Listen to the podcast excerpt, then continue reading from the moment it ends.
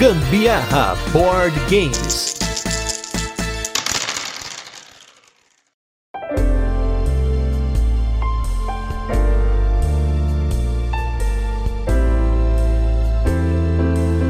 Aproveitar o review do Papaiu para fazer a semana do carteado, mas como a gente tava aí com o DOF na cola, a gente vai deixar essa semana mais pra frente. Fiquem ligados, hein? Eu sou o Gustavo Lopes. E eu sou a Carol Guzmão e esse é mais um episódio do Gambiarra Board Games. No episódio de hoje a gente vai falar sobre o jogo Papaiu. Vamos fazer aquele resuminho de como o jogo funciona, depois tem curiosidades e por fim a nossa experiência com ele, mas não sem antes o nosso primeiro bloco de destaques da semana, recadinhos e o nosso review retrô, onde a gente vai falar dos jogos que já passaram por aqui. Primeiro recado, queria agradecer todo mundo que encontrou a gente no DOF de forma antecipada, porque esse episódio tá sendo gravado antes do DOF, porque eu sei que na semana do DOF, né, no pós-DOF, pelo menos um, dois dias aí, eu não estarei com a minha voz no 100%. Então já tô agradecendo antecipadamente, mas a gente vai ter um especial sobre o DOF assim que a minha voz recuperar. Segundo lugar, Cast 500. Já falei, vou repetir. Se você tem um momento do Gamer Board Games que você achou sensacional, que você achou memorável, que você quer que a gente faça uma reação dele, um react no nosso episódio número 500, mande aí pra gente qual é o episódio e qual é o tempo, né? Onde tá essa parte, o que que é pra gente poder comentar. Nos destaques da semana vamos falar de dois jogos que nós jogamos antes do DOF aí, na Casa Madal, que é um restaurante que é vegano, que a gente vai com certa frequência para comer umas comidas diferenciadas, mas que tem jogo lá disponível. Um abraço pro Patanga, que é o cara que deixa os jogos dele disponíveis pra galera jogar lá. Tá tudo numa estante, tem jogo pra criança, tem jogo leve, jogo médio, tem até jogo pesado lá, jogo mais complexo, mais comprido aí de jogar. Claro, aproveitando aí esse momento de comidinhas, né? Como a gente gosta dessas comidas diferentes, eles têm bastante coisa boa lá. Já comemos várias coisas lá, mas falando dos jogos, nós jogamos dois jogos que a gente não tinha jogado e aí aproveitamos que tinha lá disponível. O primeiro deles foi o Ubongo Travel Edition. Nós só jogamos o Ubongo a versão de tabuleiro, tem as gemas lá tal. E o Bongo Travel Edition é uma versão reduzida, na qual você vai ter cartas, que tem o lado A e B, o lado leve e complexo. E aí você vai ter algumas peças, todo mundo com as mesmas peças, e aí cartas diferentes. Quem montar a carta primeiro começa a contar 20 segundos para ver se o oponente vai conseguir. Os oponentes vão conseguir fazer no mesmo tempo e ganha quem conseguir fazer mais cartas, né? Se tá todo mundo jogando no fácil, que é o lado A, joga no fácil, se não tem que jogar no outro lado todo mundo junto. E aí é um jogo que nós jogamos duas vezes seguidas, jogamos o lado A, depois o B, e como sempre gosto de jogos de Tetris, é um jogo que tem uma caixinha pequena, então acho que deveria ser lançado no Brasil. Fica a dica aí para editoras e especialmente a Devir que trouxe trouxe o Bongo no passado, essa poderia ser uma edição legal para se trazer aí pra galera que quer ter um jogo desse estilo, né, de ali montagem em tempo real, mas que quer uma coisa mais portátil. Curti, esse eu já curti o Bongo originalmente, mas eu acho que eu gostei mais desse pela portabilidade. O Gusta garante que eu já tenha jogado o Bongo tradicional antes, mas eu não lembro de jeito nenhum. Eu só sei agora que joguei o Bongo Travel Edition e foi bem interessante. Um desespero só, porque eu não tenho aquela habilidade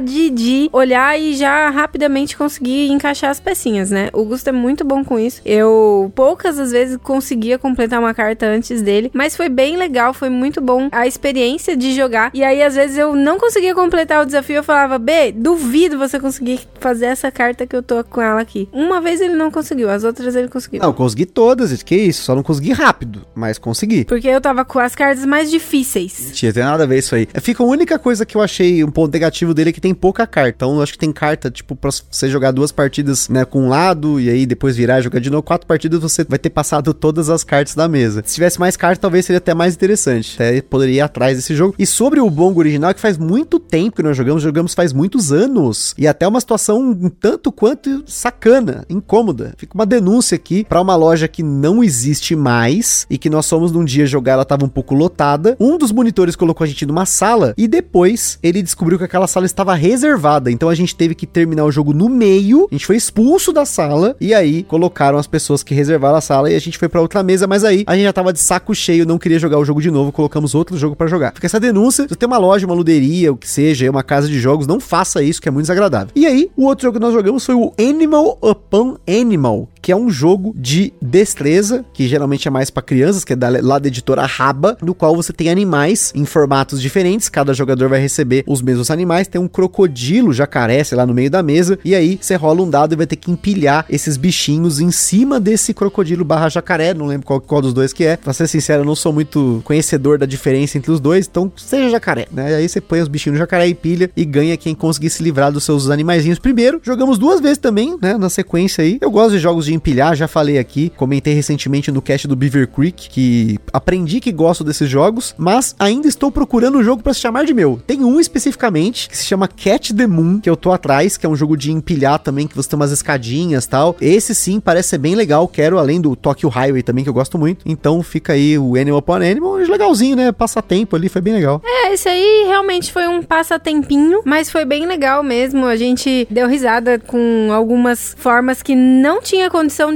de colocar animal em cima de animal nenhum, mas no fim dava certo ou não dava certo, mas Ou foi bem tudo. interessante. foi às vezes que acontecia de cair. E tudo bem, né? Vale a pena. Muito bom. E agora, no nosso review retro da semana, tem um jogo de Tetris também, olha aí, combando aí com o bongo, mas é um Tetris que você que vai desenhar as formas, que é o jogo Cartógrafos.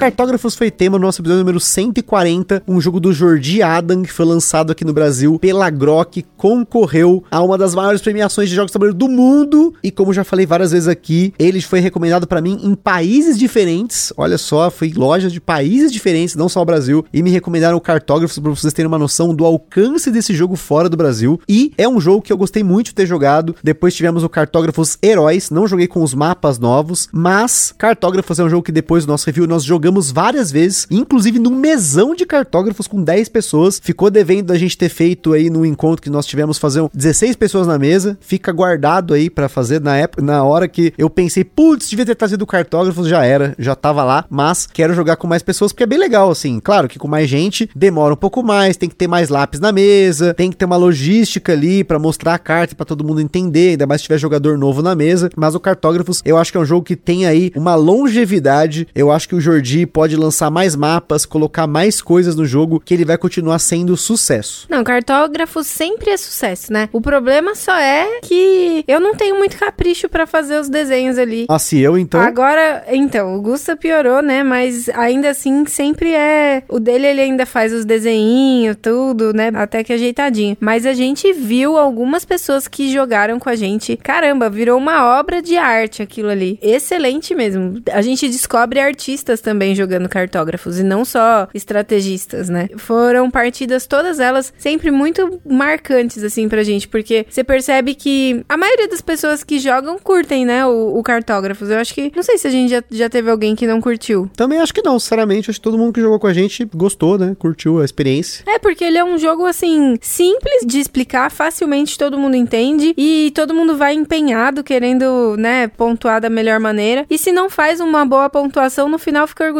da sua obra-prima, né? É, eu acho que esse elemento de desenhar um mapa é muito legal, né? Ele é um, um rowing right, na verdade um flipping right, que o que você está desenhando faz sentido pro tema do jogo. Que muitas vezes esses jogos de escrever, você está escrevendo, rabiscando uma folha, que o rabiscar não é interativo como você está fazendo. E no caso do, do cartógrafo, sim, porque você está desenhando um mapa. Então foi uma sacada genial aí, tanto do Jordi quanto da editora. Então eu acho que o design gráfico do jogo é muito importante, o tema dele, e o Jordi falou mais sobre isso no cast do Cartógrafos. Mas agora vamos com outro jogo da Grok aqui, que é o jogo Papaiu.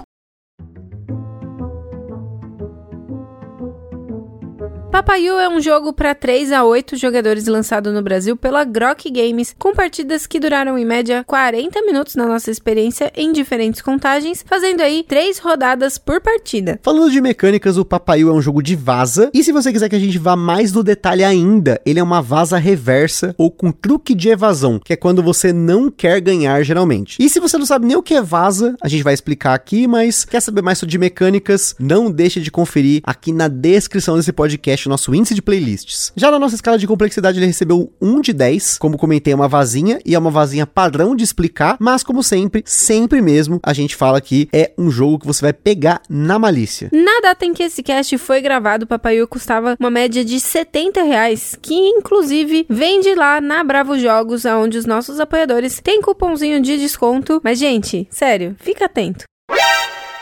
O Ministério do Gambiarra Board Games adverte: os jogos de tabuleiro, como qualquer hobby, podem acender uma vontade compulsiva de sair comprando tudo. Porém, recomendamos que você não compre por impulso. Sempre procure a opinião de outros criadores de conteúdo, gameplays, formas de alugar ou, caso disponível, jogar o jogo de forma digital antes de tomar sua decisão. Papaiu é um jogo de vazas, que para quem não sabe o que é vaza, é um tipo de jogo de cartas que geralmente tem cartas numeradas com cores diferentes ou naipes diferentes, em que o jogador joga uma carta na mesa e os demais vão jogar uma carta por cima em ordem de turno tentando ganhar ou não. Uma vazinha padrão geralmente tem um número de naipes e quando um jogador inicia uma vaza, ele joga uma carta de uma cor ou naipe e os demais jogadores precisam seguir esse naipe. Se ele não pode seguir, ele joga uma carta de qualquer tipo e essa é a base do Papaiu. No Papaiu, nós temos quatro naipes coloridos com cartas de 1 a 10 e um naipe preto com cartas de 1 a 20. E ele segue mais ou menos assim: você jogou uma carta de um naipe, todo mundo tem que seguir esse naipe. Se você não tem uma carta do naipe que iniciou a rodada, você joga qualquer coisa e aí quem ganha torna jogando uma nova carta. A grande sacada do Papaiu é que as cartas pretas valem pontos negativos, não tem ponto positivo no jogo, então você está manipulando o jogo mais para não ganhar uma vaza do que para ganhar. Se você já jogou copas, já está quase que com os dois pés dentro do Papaiu, porque só muda algumas coisas. Além disso, a cada rodada é sorteada uma carta de número 7, que se tornará uma carta que vale 40 pontos negativos. No total de uma rodada, são distribuídos 250 pontos negativos, só para você ter ideia da sacanagem que é uma rodada de Papaiu. Todas as cartas são distribuídas de forma igual para todos os jogadores, exceto para 7 e 8 jogadores que saem cartas. Mas você precisa ficar de olho em tudo o que já saiu para poder tomar as melhores decisões. No começo de cada rodada, antes de saber qual vai ser o set do Papaiu Capiroto que vale menos 40, você precisa passar cartas para o jogador à sua esquerda. E aqui também mora uma malícia muito tensa no jogo, porque você vai precisar decidir o que você vai passar e você geralmente tem algumas decisões muito importantes aqui, mas sem saber o que você vai receber do jogador que está à sua direita. O jogo é jogado em rodadas e o número de rodadas é acertado entre os jogadores. Para um jogo curto, joga-se três rodadas. Um jogo mais longo, cinco rodadas. A gente gostou de jogar três rodadinhas mesmo, dá em torno de 40 minutos e é isso aí, ganha quem fica com menos pontos negativos no final. E agora que você já sabe como o Papaiu funciona, vamos para nossa vinheta e logo a gente volta para falar de algumas curiosidades e da nossa experiência com ele.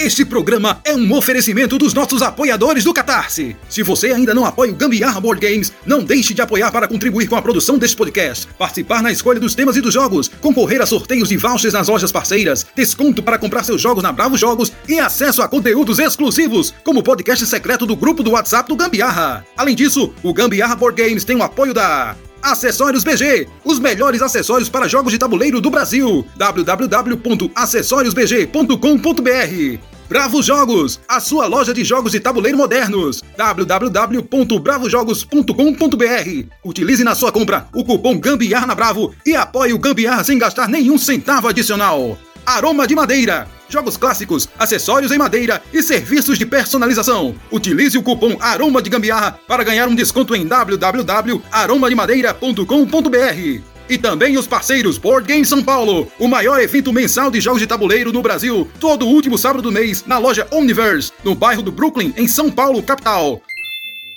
E também não se esqueçam de seguir a gente lá no nosso Instagram, que é o arroba Gambiarra Board Games, pra ver mais conteúdos e também pra interagir com a gente. E se você tá curtindo o nosso conteúdo, compartilha com a sua galera. Ou comenta também na Ludopedia ou no Spotify, a gente gosta desses comentários, desses feedbacks, essas interações com vocês. Lá na Ludopedia geralmente eu respondo, eu curto. No Spotify a gente publica no cast para as outras pessoas verem os seus comentários. Papaiu é um jogo um tanto quanto misterioso. Ele foi lançado lá fora pela Gigamic sem creditar o autor do jogo. Nós tentamos pesquisar para ver se encontrava alguma coisa, mas nada. Na verdade, é uma menção no manual a um tal de GB Concept, mas eu não achei mais nada sobre isso. Procurei por GB Concept na internet, não achei quem são as pessoas por trás dele. Então, fica aí essa denúncia adicional. Não encontrei o autor desse jogo. Então, se você sabe quem é o autor, ou se você for o autor, comenta aí pra gente saber um pouco disso, porque é uma curiosidade interessante, né? Dificilmente um jogo moderno não tem o nome do autor na capa. E quando não teve aqui, que foi uma raridade, por exemplo, o cast do Cans Pop, a gente denunciou porque a gente sabe que é o autor. A gente vai atrás aí. E como a gente já comentou também, ele sem dúvida é um neto do jogo Copas, que é um carteado raiz. Aqui eu vou comentar as mudanças entre um e outro, né? Enquanto que no Copas, a rainha de espadas tem uma pontuação negativa de 10 ou 13, dependendo da variante. No Papaiu isso é representado pelo 7, que muda a cada rodada por sorteio, e são menos 40 pontos. Na versão lá fora, né, do Papaiu, é um dado, não são peças de tiles que a Grok fez em tiles, né, que eu achei mais interessante, mas a gente vai comentar que é bom eslivar ele. Além disso, no Copas, o naipe de Copas pontua negativo, um ponto por carta, enquanto que no Papaiu você tem um naipe exclusivo para isso, um naipe extra, né, são cinco naipes, pontuando gradativamente de 1 a 20, você pontua o número da carta. E por fim, no Copas, você tem um, um negócio que chama Shoot the Moon, ou é uma jogada kamikaze, que se você conseguir capturar todas as cartas de copas e a dama de espadas, você faz com que todo mundo pontue menos 26, que é um negócio super arriscado, mas que traz uma emoção que não tem no Papaiu. Então o Papaiu ele tem um caos adicional pela quantidade de pontos que é distribuída, mas ele não tem essa jogada especial aí que existe no Copas. Tô comentando porque eu joguei mais de 100 partidas de Copas na última semana online, então, tipo, eu tô meio com Copas na cabeça aqui e eu acho que ele é o jogo que deu origem ao Papaiu. E voltando pro Papaiu, você com certeza vai querer eslivar o seu jogo. São 60 cartas, tamanho padrão. E para os tiles do Papaiu, você pode usar sleeves tamanho Mini USA. Eles vão ficar sobrando em cima, mas como são tiles pretos e você embaralha eles toda hora, a gente eslivou e recomenda que você também eslive o seu. Uma coisa que eu não comentei ainda sobre o Copas, né, que eu acho que é uma comparação importante, a grande sacada aqui é que o Papaiu pode ser jogado de 3 a 8 jogadores. Eu já joguei em 3 pessoas, joguei em 5, joguei em 8, jogamos em 7, enfim, nós jogamos em várias contagens. E o Copas é um jogo que ele vai funcionar em 4 pessoas. Tem variante para mais, mas é um jogo que funciona com especificamente 4 pessoas. Então comparar os jogos não é muito, vamos dizer assim, justo, porque o Copas é um jogo antigo antigo que tem uma beleza muito interessante. Ele tem uma sacada muito legal, né? É um jogo que eu gostei muito. Provavelmente no nosso top carteados, o meu carteado raiz que eu mais gostei é o Copas. Eu não tinha jogado e para comentar aqui nesse cast eu que acabei jogando muito mais do que deveria, mas tudo bem. Então, comparar o Copas com o Papaiu, você vai dependendo aí do seu nível de aprofundamento em vasas, porque pode acontecer de você comparar o jogo, ah, não, mas é muito parecido. E não é parecido, eles são bem diferentes nos nuances. Então, quando você joga muitos jogos de vaza, a gente já tá com 30, 40 jogados por aí, você começa a enxergar esses nuances, eles fazem sentido no jogo. E o Copas e o Papaiu são vazas de sacanagem, mas o Papaiu ele é muito mais sacanagem. É um jogo de zoeira mesmo, uma anti-vaza, que é muito interessante quando você consegue encaixar aquele menos 20 daquele seu amigo que tá pontuando já pouco em rodadas anteriores, você vai lá e plau, toma esse menos 20 e aí começa a degringolar. Então, essa sacanagem é muito divertida na mesa. Eu me diverti muito jogando Papaiu. Com certeza certeza é um jogo de malícia pura. Você precisa ficar ali alerta em que cada um tá descendo de cartas. Se por acaso aquele amiguinho declara que não tem mais uma carta, gente, fica ligado, porque se você por acaso cair na mão desse amiguinho aí, ele vai jogar uma carta negativa para você. Então, muito cuidado. Saiba quando descer cartas de valores mais altos, porque é um risco muito grande de alguém não ter mais aquela carta e acabar jogando uma carta preta para você, a carta do